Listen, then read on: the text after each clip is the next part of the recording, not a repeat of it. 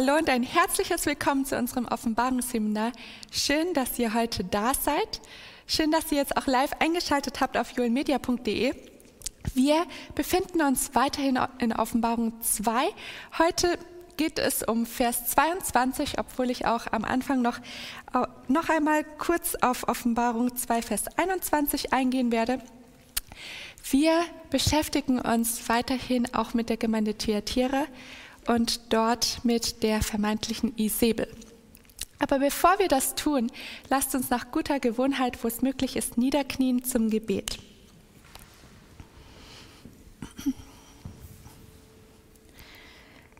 Unser Vater im Himmel, ich danke dir, dass wir von dir Erkenntnis bekommen, dass du uns in die Wahrheit führst. Wir müssen uns nicht mit ihr lehren oder mit Täuschungen abgeben, sondern wir dürfen die Wahrheit bei dir, der Quelle der Weisheit, schöpfen. Vater, du hast uns versprochen, wenn es jemanden an Weisheit mangelt, dass du sie gerne gibst und nichts zurückhältst. Und ich bitte dich jetzt genau um diese Weisheit und auch um den Heiligen Geist, mit dem du uns alles geschenkt hast, was wir brauchen. Vater, sei jetzt mit uns. Im Namen Jesus beten wir das. Amen. Schlag mit mir auf, wir lesen Offenbarung 2, Vers 21 und Vers 22 mal beide zusammen.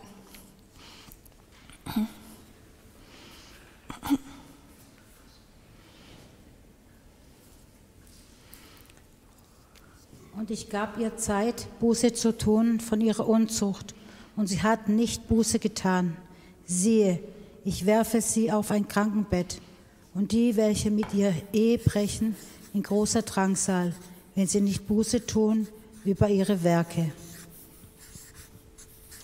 Dankeschön. Das letzte Mal hatten wir uns am Schluss damit beschäftigt, dass hier auch eine Zeitspanne genannt wird. Und wir hatten mit Hilfe von Jakobus 5, Vers 17 oder Lukas 4, 25 auch herausgefunden, hier handelt es sich um die bekannte Zeitspanne der 1260 Tage übertragen in Jahre. Jetzt weiß jemand von euch, nicht schlimm, wenn ihr es nicht wisst, ähm, wann diese Zeitspanne denn war wann die angefangen hat, wann die zu Ende gegangen, zu Ende gegangen ist. Oder genau 1798 ist sie zu Ende gegangen, dann hat sie angefangen 538, ja? Also wir hatten diese 1260 Jahre und die waren 538 1738 bis 1798. Genau. Weißt du auch, woran man das festmacht oder warum gerade diese Zeit?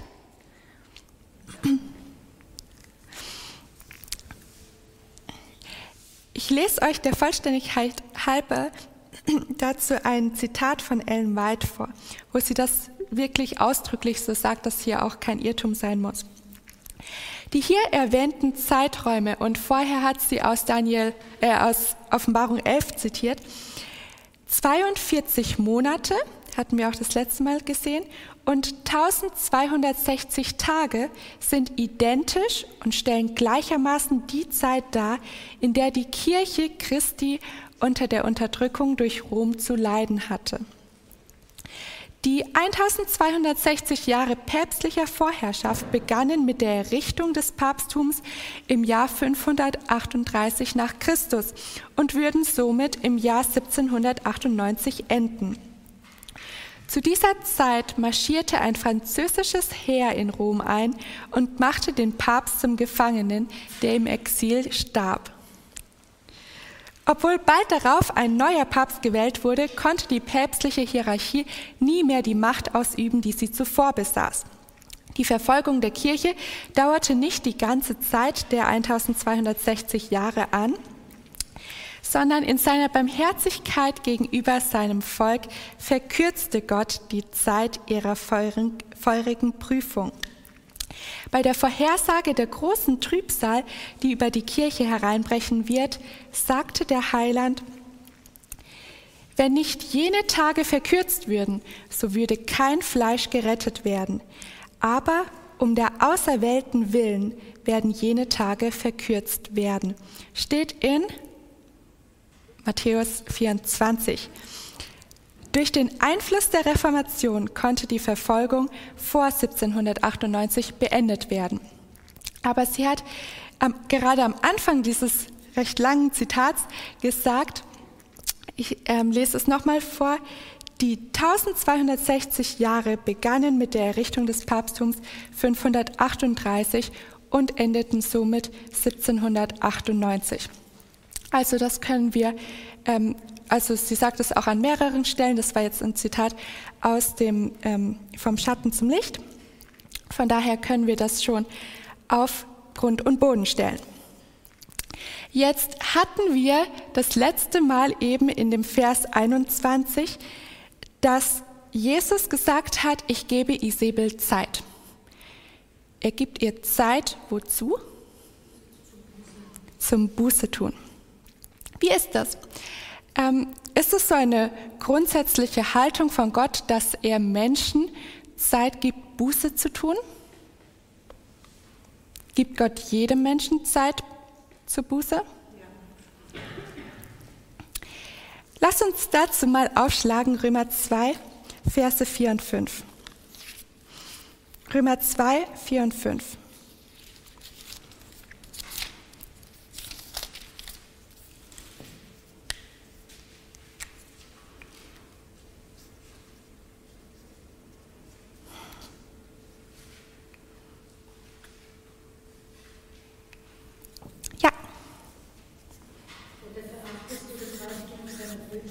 Geduld und Langmut und erkennst nicht, dass dich Gottes Güte zur Buße leitet.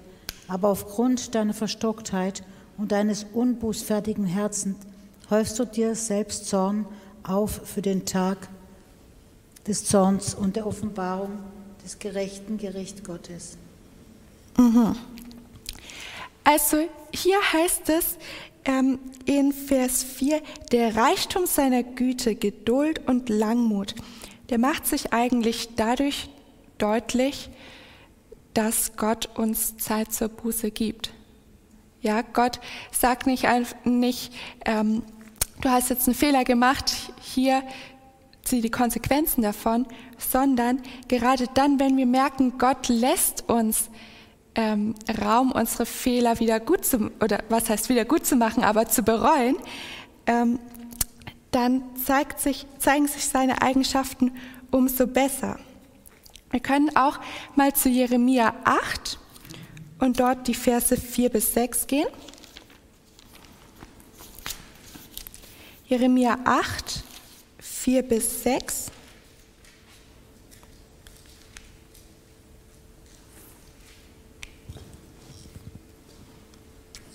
So sollst du zu ihnen sagen, so spricht der Herr. Wer fällt und steht nicht wieder auf, wer weicht vom rechten Weg ab und kehrt nicht wieder um. Warum ist denn dieses Volk vom rechten Weg abgewichen, verharrte Jerusalem in fortwährender Abkehr? Sie halten fest am Betrug, sie weigerten sich umzukehren. Denn ich gab Acht und horchte, sie reden nicht, was recht ist. Da ist keiner, der seine Bosheit bereut, der sagt, was habe ich getan, sondern sie alle wenden sich zu ihrem Lauf wie ein Ross, der sich in den Kampf stürzt. Dankeschön. Hier finden wir das bei dem Volk Israel, dass Gott sie aufgerufen hat, umzukehren. Aber sie haben es nicht getan, sie haben nicht auf Gott gehört. Wozu führt das? Wie wird es ausgedrückt in Vers 5?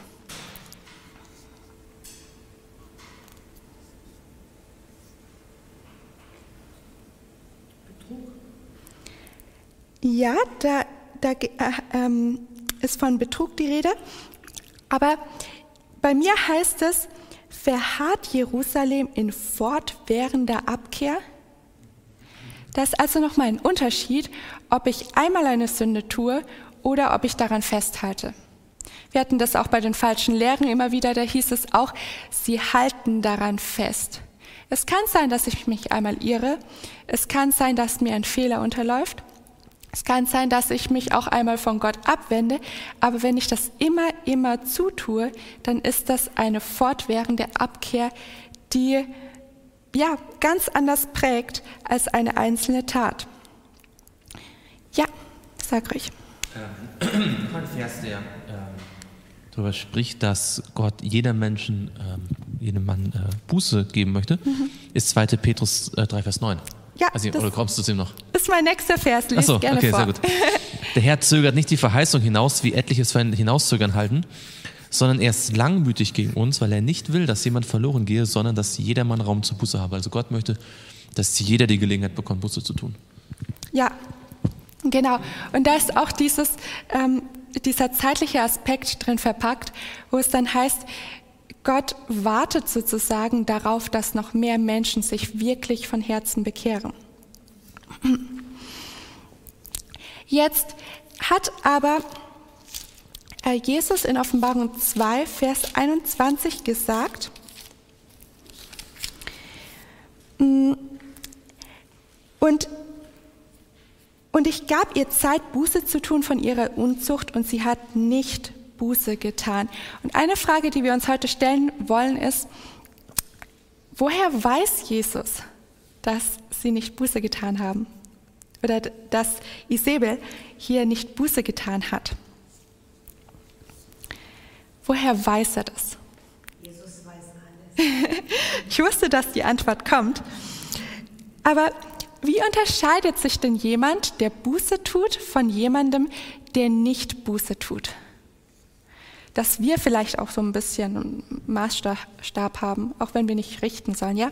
Wenn sein Leben äh, andere Bahnen geht, wie er vorher gelaufen ist. Ja. Lasst uns dazu mal, ja. Johannes der Täufer sagt in Lukas 3 und mhm. dort Vers 8, so bringt nun Früchte, die der Buße würdig sind. Mhm. Also, und dann zeigt er eine ganze Reihe von Dingen, dann fragen die, was sollen wir tun? Dann sagt er konkrete Dinge. Das heißt, ähm, er sagt ganz deutlich, wenn du Buße tust, dann sieht man das auch im Leben, an dem, was du tust, dass du Buße getan hast. Sagst du mir kurz nochmal den Vers? Das ist Lukas 3, Vers ähm, 8. Okay. Bringt nun Früchte, die der Buße würdig sind.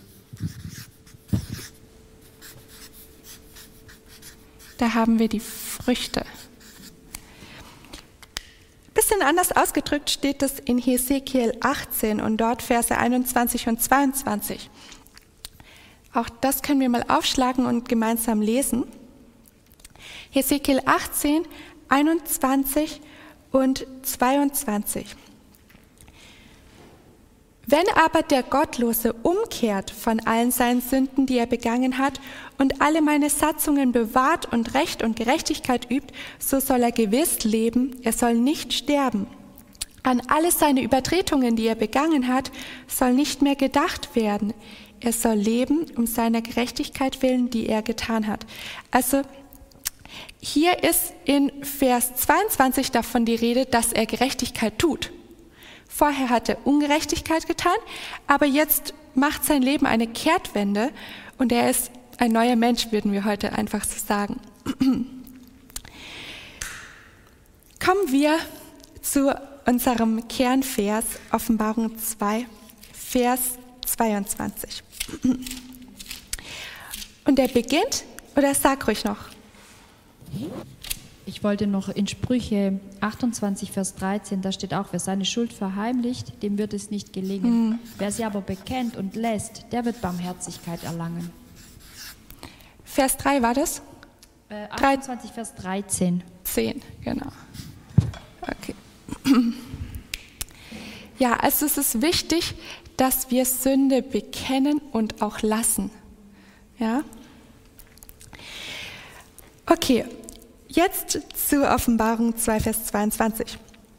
Und zwar beginnt der Vers mit den Worten, siehe, ich werfe sie auf ein, bei mir steht in Klammern Krankenbett und die, welche mit ihr Ehe brechen, in große Drangsal.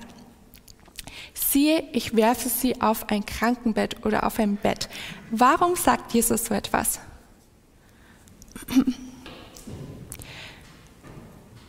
Erst einmal, wer ist sie?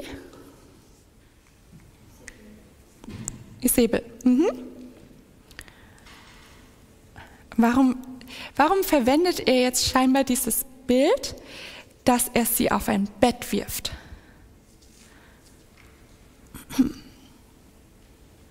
Mhm. sie vielleicht krank wird und nicht okay. mehr aufstehen kann. Aha. Ja. Aha, okay, durch. Mhm. Ja, interessant. Wenn wir mal nur ganz einfach denken, dann bleibt Jesus doch hier bei dem Bild von einer Hure, oder? Die auch etwas mit einem Bett wohl zu tun hat. Jetzt ist es interessant, dass er sagt, ich werfe sie auf ein Bett. Was ist denn, oder fangen wir anders an, wann hat Jesus schon einmal etwas geworfen?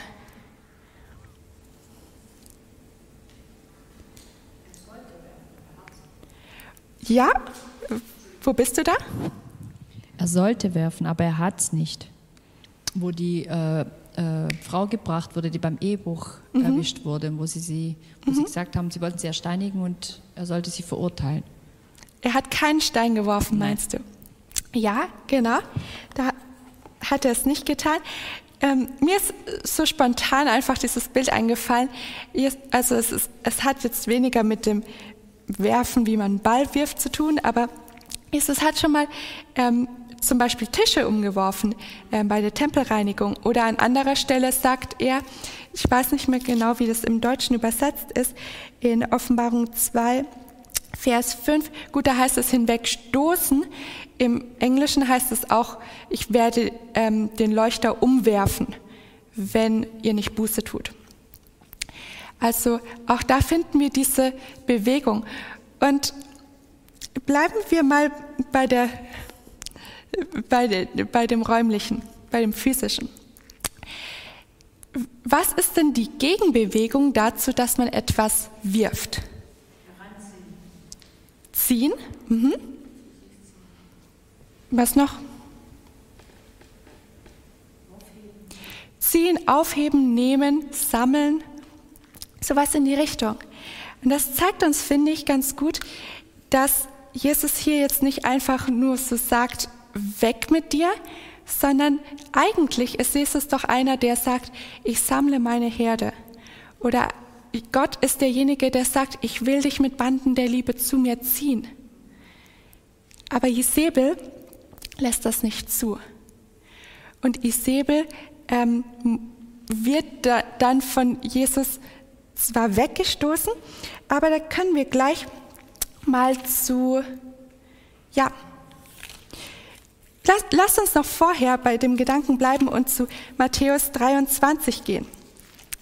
Bekannter Vers in Matthäus 23, Vers 37,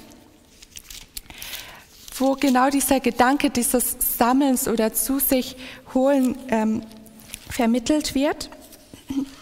Matthäus 23, Vers 37.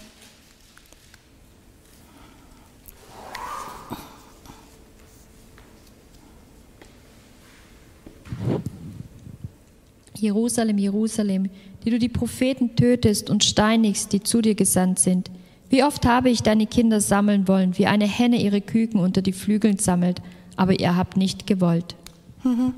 Also hier liegt es auch wieder, in dem Fall jetzt an Jerusalem, also schon an den Juden, ähm, dass sie es nicht gewollt haben. Es ist nicht so, dass Jesus von vornherein sagt, äh, manche, die will ich nicht haben, manche stoße ich aus, sondern Jesus ist eigentlich eher, ist eigentlich einer, der zu sich zieht. Und Menschen entscheiden sich aber aktiv dagegen. Und das finden wir jetzt in Römer 1. Lesen wir mal Römer 1, Vers 18 und Vers 21. Römer 1, 18 und 21.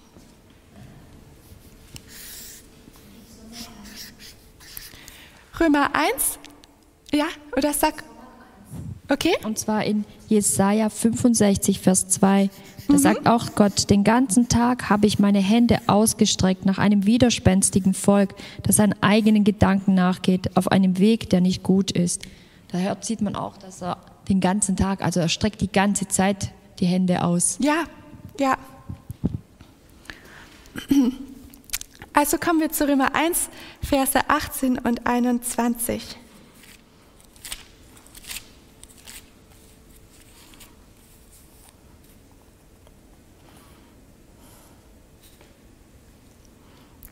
Wer es hat, darf gerne laut lesen.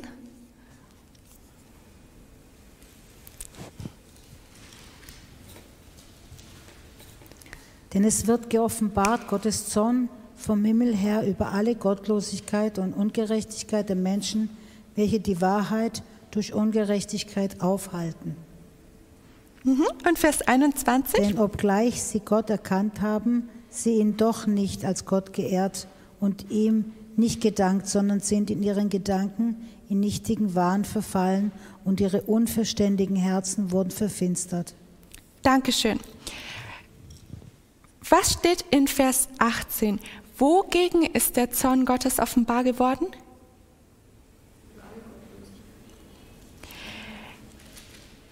Gegen die Gottlosigkeit und die Ungerechtigkeit der Menschen, oder?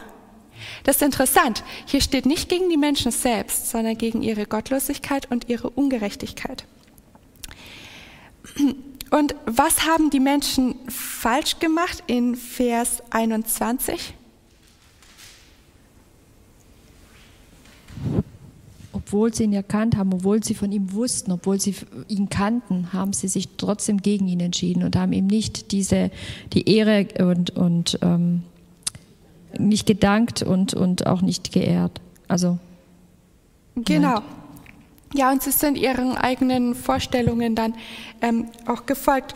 In den Versen noch dazwischen heißt es, dass sie zumindest in allerletzter ähm, Instanz, zumindest durch die Schöpfung eigentlich zu Gott hätten finden müssen, aber sie haben, obwohl sie Gott gekannt haben, sich von ihm abgewendet.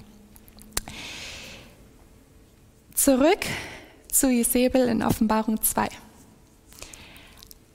Hat die, ich nenne es jetzt mal, ich nenne mal dieses System, hat die katholische Kirche die Wahrheit gekannt, ja oder nein? Ja.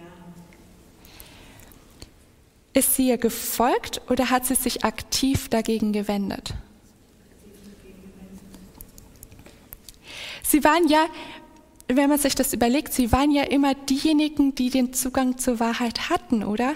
Die ihn anderen vielleicht ähm, ver verwehrt haben, aber da war ja die Bibel, ja. Ich glaube, es ist nicht ohne Bedeutung, dass es die römische Kirche ist, mhm. ähm, weil es gibt keinen Brief im Neuen Testament, der das Evangelium so deutlich so explizit und so systematisch erklärt wie der Römerbrief. Keine andere Gemeinde im Neuen Testament hatte eine so offensichtliche, so klare und so unmissverständliche Erklärung, dass Erlösung nicht durch Werke ist, mhm. sondern wie durch den, Glauben, durch den Glauben und wie es genau funktioniert. Und das also es sieht so aus, als ob der Heilige Geist den Apostel Paulus entsprechend inspiriert und sagen, schau mal, die werden es am aller dringendsten gebrauchen. Ja? Mhm. Und mich erinnert das so ein bisschen, also es ist ein interessantes Phänomen, dass manchmal die Menschen, die am allermeisten von Gott ähm, erfahren haben, wenn sie dem nicht treu sind, dann halt zu den allergrößten, ähm, ja, die allergrößten Feinde werden. Ähm, da spiegelt sich letztendlich die Geschichte von Luzifer wieder, ja, mhm. der mehr von Gott wusste als alle anderen, war am allernächsten dran und hat am Ende alles abgelehnt. Mhm. Mhm. Ja, und sie haben ja auch aus den Stellen aus der Bibel weggelassen. Also selbst wenn man liest in der, in der Kirche oder so, dann kommen, also wo ich das, äh, die Bibel dann gelesen habe, dann habe ich gesagt, ich kannte die Geschichte, aber da fehlte noch dieser Satz oder dieser Abschnitt und das hätte was ganz anderes ergeben. Mhm. Mhm. Also es ist willentlich, mhm. sage ich mal, ja. haben sie alles weggelassen und ja. Gesetz verändert. Manchmal könnte zumindest bei außenstehenden Betrachtern so die, ähm, ja der Eindruck aufkommen, ach, die Adventisten, die schwelgen halt so in ihrer Lehre, dass, dass es so sein muss. Und eigentlich ähm, ist die katholische Kirche gar nicht so, ähm, wie man sie dann immer darstellt. Aber was, wie, was hier steht, da kann ich wirklich selbst sagen, ähm, so ist es. Also ich hatte gegen meinen Willen, war ich äh, als Kind auf dem Papier noch katholisch. Ich bin als Kind, kind ähm, katholisch getauft worden und war dementsprechend dann auch lange Zeit im katholischen Religionsunterricht. Und in der fünften Klasse haben wir die Bibel durchgenommen und die zehn Gebote. Und ich war erst noch voll dabei, habe gedacht, ah ja, jetzt kann ich hier mal ein bisschen auch vielleicht auspacken. Aber als es dann um den Sabbat ging, kam der Tag, da kann ich mich noch gut dran erinnern, meine Rallye-Lehrerin, ich habe sie eigentlich gerne gemocht, aber die hat sich vor die Klasse gestellt und hat gesagt, heute erzähle ich euch etwas, was euch wahrscheinlich überraschen wird. Ihr habt nämlich, wir haben jetzt lange Zeit darüber geredet, dass die zehn Gebote gut sind und ihr habt auch immer geglaubt, dass wir als katholische Kirche die zehn Gebote vertreten. Aber ich sage euch eins, wir halten uns nicht an den Sabbat der zehn Gebote. Das wäre nämlich der Samstag. Und die, die anderen so neben mir so, was, was, kann doch nicht sein, hat sie gesagt. Doch, der Samstag ist der biblische Sabbat. Aber wir haben uns halt als Kirche dagegen entschieden, weil wir gerne den Auferstehungstag feiern. Und ich ich war so sprachlos an dem Tag und irgendwie auch so traurig, weil ich dachte, wenn ihr das nicht so bewusst gewesen wäre, wäre es eine andere Sache gewesen. Aber diese aktive Entscheidung, ich weiß zwar, was Gottes Wille ist, ich weiß, was seine Gebote sind, aber ich will sie nicht hören, das ist auch, was Gott betrübt. Ich denke, es ist auch wichtig zu sagen, ähm, dass die katholische Kirche an sich auch einen sehr hohen also nicht nur viele Gläubige, sondern auch die Kirche an sich einen sehr hohen Stellenwert der Bibel zuspricht. Mhm. Ähm, also die historisch-kritische Methode, die bei den Protestanten sehr viel verbreitet ist, ist nicht so stark in der katholischen Kirche. Man will die Bibel nicht so äh, zerpflücken und dass es manchmal so Unterschiede in Bibelübersetzungen gibt, das liegt jetzt also weniger an der Kirche, das liegt dann eher so an Manuskripten oder an Übersetzungen. Also die Kirche an sich hat, ähm, und das ist interessant, auch wenn man die die frühe Kirchengeschichte anschaut, in, so als es dann äh, Diskussionen gab, zum Beispiel, ist Jesus nur Gott oder nur Mensch, was gerade die römische Kirche, die sehr deutlich äh, im 5. Jahrhundert gesagt hat, nein, Jesus ist Gott und Mensch. Ja, die mhm. haben also sehr, also sehr tiefe Wahrheit auch gehabt. Und ich glaube, das Problem ist manchmal auch tatsächlich, ich meine, das kann man, man kann die Herzen nicht anschauen, ähm, gerade weil sie so große Erkenntnis gehabt haben und auch, auch sehr viel gewusst haben äh, und auch in bestimmten Fragen aber auch recht gehabt haben, ähm, gab es seit Jahrhunderten diesen, diesen äh, unbedingten Willen, das Sagen zu haben, mhm. entscheiden zu dürfen. Ja? Also jemand hat mal gesagt, es kam Rom nicht so, so darauf an, was die Wahrheit ist, sondern wer es definiert, dass sie es definieren. Ja? Und das geht halt nicht gut. Das ging bei mhm. Luzifer nicht gut, das geht hier auch nicht gut. Ähm, also ich glaube, es ist ganz wichtig, dass wir uns bewusst machen, äh, die katholische Kirche ist nicht zu dem geworden, weil sie von Anfang an gesagt haben, wir wollen einfach nichts mit der Bibel zu tun haben, sondern weil sie sozusagen eigentlich sich zum Hüter der Wahrheit gemacht hat Mhm. Und dabei sich letztlich wichtiger genommen hat, als sie selbst ist. Und das zeigt uns, dass, sag mal, das ähm, auch für uns eine Gefahr sein kann. Mhm. Ja, wenn wir uns selbst zum Hüter der Wahrheit machen, im Sinne von, dass nur, was ich sage, richtig sein kann. Äh, jemand hat mal gesagt, was nützt es, wenn du den, den Papst kritisierst, wenn du selbst einen Papst im Herzen hast? Mhm. Ja, und das ist genau das, äh, was wir hier praktisch auch mitnehmen müssen. Mhm. Dankeschön. Lasst uns mal noch in dem ähm, Römer etwas weiterlesen. Der, den habe ich ähm, sehr gerne gemacht in der Vorbereitung. Lasst uns tatsächlich mal die Verse 22 bis 29 lesen. Ihr könnt das auch gerne aufteilen, wenn ihr möchtet. Römer 1, 22 bis 29.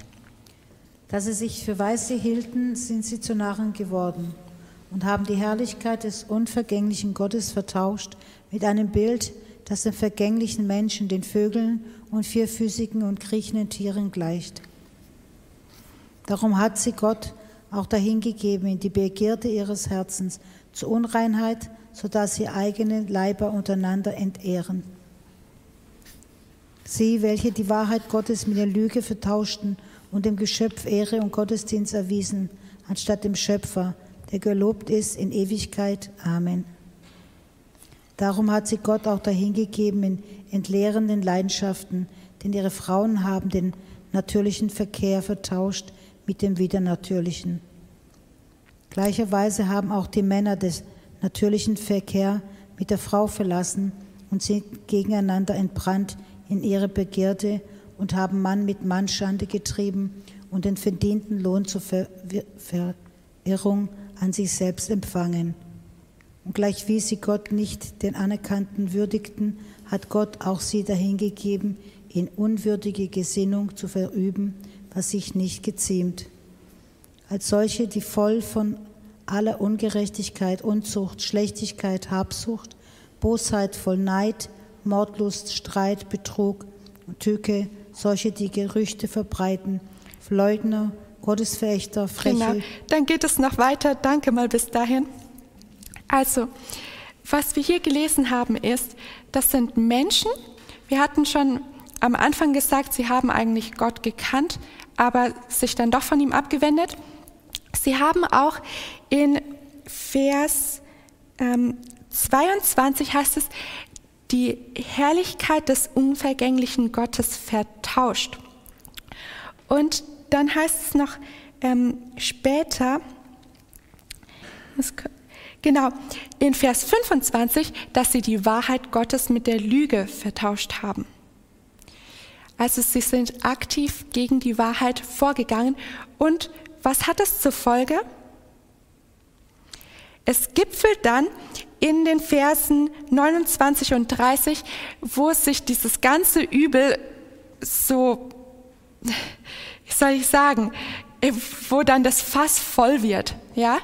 Also es hat damit angefangen, sie wollen nichts von Gott wissen, sie wenden sich von ihm ab und dann kommt die ganze Sünde und der Paulus ähm, bringt hier alles, was man sich nur so ausdenken kann, was zu einem schlechten Menschen gehört. Interessant ist, in Vers 26 und in Vers 28 gibt es eine Formulierung, die kommt in beiden Versen vor. Was steht da? In Vers 26 und in Vers 28.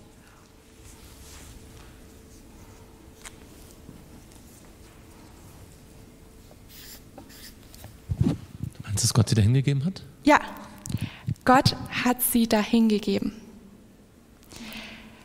Das heißt, oder sag das mal mit eigenen Worten, was steht da? Gott hat sie dahin gegeben. Gott hat sie dahin gehen lassen, wo sie wollten. Mhm. Also er hat sie nicht aufgehalten. Also ja. Er hat sie zugelassen. Ja.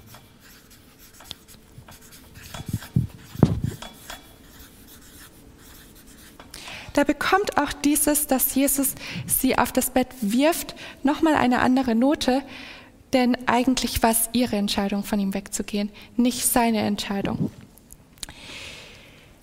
Ähm, jetzt in dem Vers, wenn wir weitergehen, geht es ja immer wieder eben bei diesem Bild um Hurerei. Und wofür steht Hurerei eigentlich in der Bibel, im prophetischen?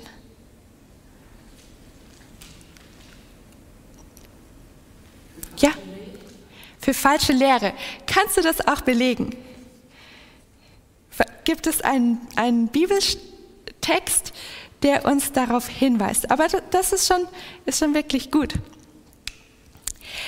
Wir können mal ein bisschen ähm, vorschauen. In Offenbarung 2, Vers 24 heißt es, euch aber sage ich und den übrigen in Thyatira, all denen, die diese Lehre nicht haben, also da merken wir, okay, scheinbar geht es hier jetzt nicht nur um Hurerei oder ähm, ja, ähm, um, um diese Tat, sondern es geht auch um Lehren wieder. Das hatten wir ja auch schon ähm, bei der Lehre Biliams und bei den Nikolaiten. Ja. Wir haben ja schon die Parallele gezogen zur Frau aus Offenbarung 17. Mhm. Und da wird die Unzucht ja genau erklärt. Dort heißt es in Offenbarung 17, in Vers 2, mit der die Könige der Erde Unzucht getrieben haben von deren Wein der Unzucht die, welche die Erde bewohnen, trunken geworden sind. Das heißt, da geht es darum, dass die Kirche sich mit dem Staat einlässt. Mhm. Ähm, die Verbindung von Kirche und Staat, die Gott so nicht gewollt hat. Ähm, eine Kirche, die den Staat braucht, um ihre eigenen Dogmen durchzusetzen, beweist, dass sie nicht mehr mit Gott lebendig verbunden ist. Weil mhm. wenn sie Gott hat, braucht sie niemanden, der das sonst durchdrückt, ja, weil mhm. sie, hat, sie, hat, Gott. Mhm. Ähm, und das ist das Bild von der Hurerei, dass sozusagen ähm, die, die Kirche, die Frau, nicht sich an den hält, der eigentlich ihr verbündet, also mit dem sie im Bund steht, sondern an andere. Mhm. Mhm. Dankeschön, genau.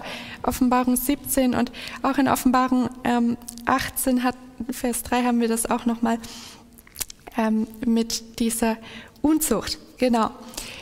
Jetzt lesen wir mal noch 1 Timotheus 1.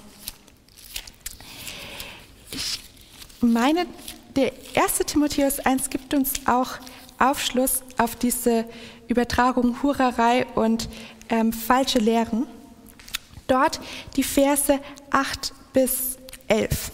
Heute lesen wir recht viel. 1. Timotheus 1, 8 bis 11.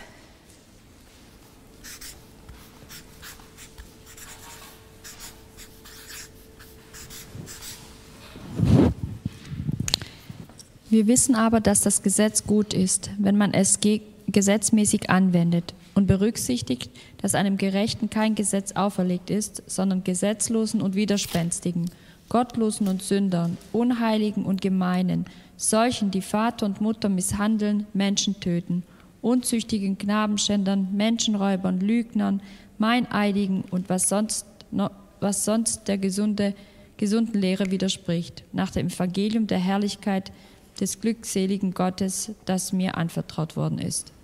Okay, also hier wird zwar auch jetzt wieder die buchstäbliche Unzucht auch gemeint, aber das zeigt uns, die steht im Gegensatz zu Ja, genau zur gesunden Lehre.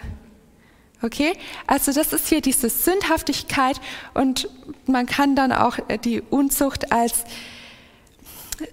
exemplarisch, exemplarische Sünde nehmen, ähm, die dem Evangelium gegenübersteht. Genau. Und jetzt, ah, wir haben leider nicht die Zeit, aber ihr könnt das zu Hause mal nachschlagen. Ich fand das auch ganz interessant. In Johannes 8 hat ähm, Jesus ein Gespräch mit den Pharisäern und sie sagen dann, ja, wir sind doch die Kinder Abrahams. Und Jesus sagt ihnen, wenn ihr die Kinder Abrahams wärt, dann würdet ihr auch entsprechend die Werke tun. Und dann sagen sie in Vers 41, ähm, wir sind nicht unehelich geboren, wir haben einen Vater Gott. Da merkt man, okay, jetzt geht, verlagert sich das Gespräch und es geht nicht mehr nur um das Genetische, sondern ähm, sie sagen jetzt, sie haben, sie haben doch einen Vater Gott. Und dann sagt aber Jesus so ungefähr, nein, ihr seid doch uneheliche Kinder oder ihr seid doch das, ähm, was ihr nicht behauptet.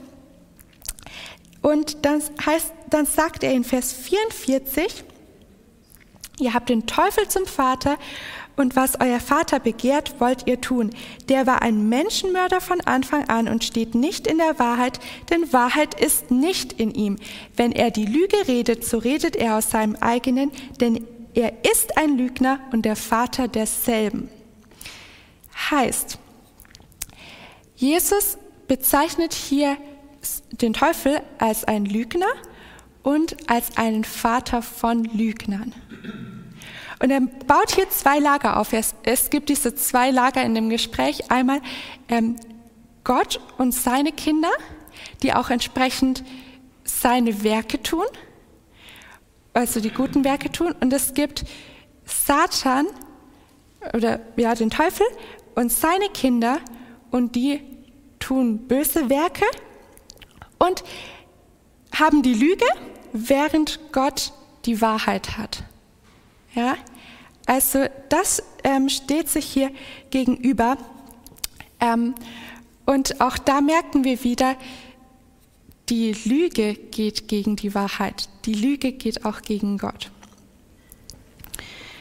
Okay, so haben wir das, was du schon auf, auf den Punkt gebracht hast, ähm, eben im Ansatz, ähm, ja, ge genau geklärt. Also in Johannes 8, nur dass ihr noch den, ähm, dass sich der Kreis schließt, da heißt es ja eben auch, ähm, wir sind keine unehelichen Kinder, also Ehe, ähm, Kinder der Unzucht. Ja, von daher, ähm, das sind dann die Lügenkinder. Okay, wir wollen noch kurz auf die Drangsal eingehen, die auch in Offenbarung 2, Vers 22 stand. Zurück zur Offenbarung 2, Vers 22, wo es heißt, ähm, siehe, ich werfe sie auf ein Krankenbett und die, welche mit ihr Ehe brechen, in große Drangsal. Steht das bei euch auch? In große Drangsal. Wer hat vorher große Drangsal erleben müssen? In Offenbarung 2. Ja. Die Gemeinde Smyrna. Mhm. Sag mal den Vers. In Vers ähm, 9. Ich kenne deine ja. Werke und deine Drangsal. Genau, und in Vers 10 heißt es auch noch, auch noch mal, ja. und ihr werdet Drangsal haben zehn Tage lang. Jetzt habe ich mich gerade auch schon versprochen, weil was ist der Unterschied zwischen der Drangsal der Gemeinde Smyrna und der Drangsal, die hier Isabel zukommt?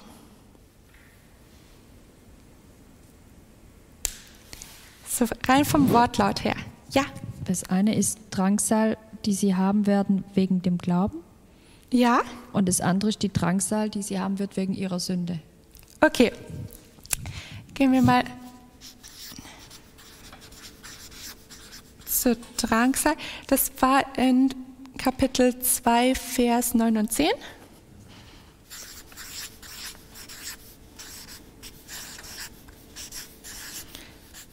Wegen dem Glauben. Und jetzt haben wir in Offenbarung 2,22 wegen der Sünde. Es gibt noch einen Unterschied.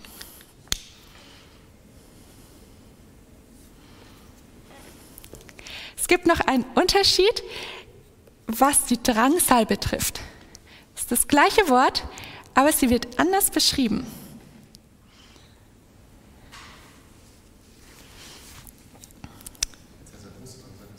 Ja, genau. In Offenbarung 2,22 heißt es, es ist eine große Drangsal. Und in Offenbarung 2, Vers 10 heißt es, sie ist zehn Tage lang, also sie ist beschränkt. Welchen Schluss können wir daraus ziehen? Ja. Und in äh, ähm, 10 steht auch, fürchte nichts von mhm. dem, was du leiden wirst. Also ja. da sagt ja Jesus, fürchte dich nicht, aber hier wird es allein. Genau, die Gläubigen werden nicht alleine gelassen.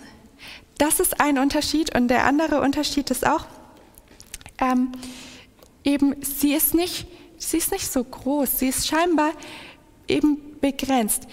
Das bedeutet für uns, als, man könnte ja auf die Idee kommen und sagen, ich wäge ab, was ist das bequemere Leben als Christ oder nicht als Christ. Es gab auch in der Geschichte viele, die in Not gekommen sind und deswegen den Glauben verleugnet haben. Ist auch gewissermaßen verständlich.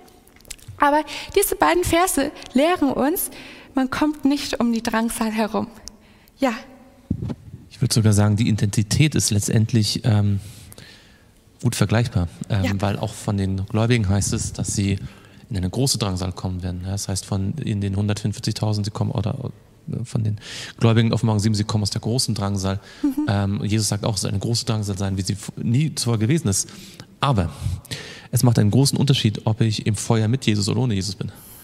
Es macht einen großen Unterschied, ob ich eine Drangsal mit Jesus oder ohne Jesus erlebe. Mhm. Es macht einen großen Unterschied, ob ich Drangsal habe, auf, um im Bild zu bleiben, auf einem Bett zu Jesus gebracht werde und Jesus mich vom Bett aufstehen lässt, wie er das mit dem äh, gelähmten Mann gemacht hat, der auch Drangsal gehabt hat, mhm. oder ob ich von Jesus weggestoßen werde auf das Krankenbett und dann Drangsal erlebe. Mhm. Ja.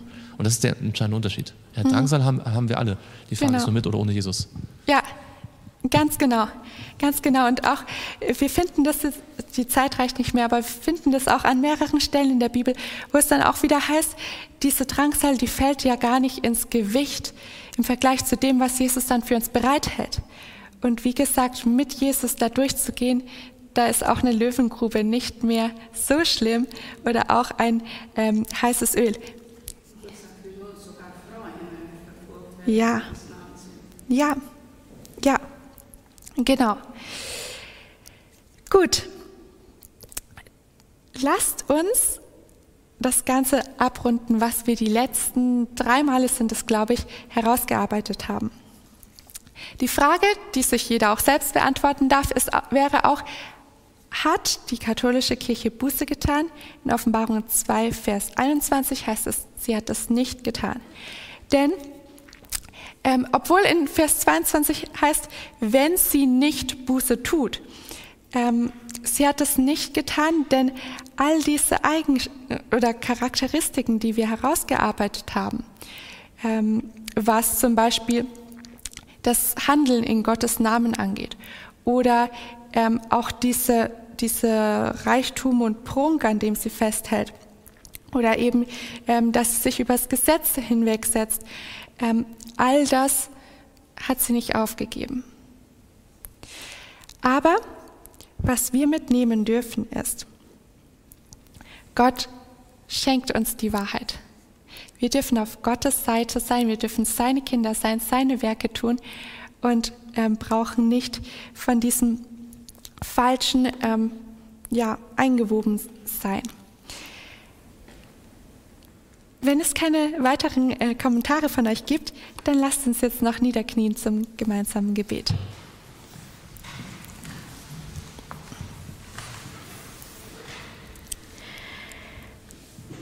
Unser Vater im Himmel, ich danke dir, dass du uns zu dir ziehen möchtest und uns nicht abstoßen möchtest.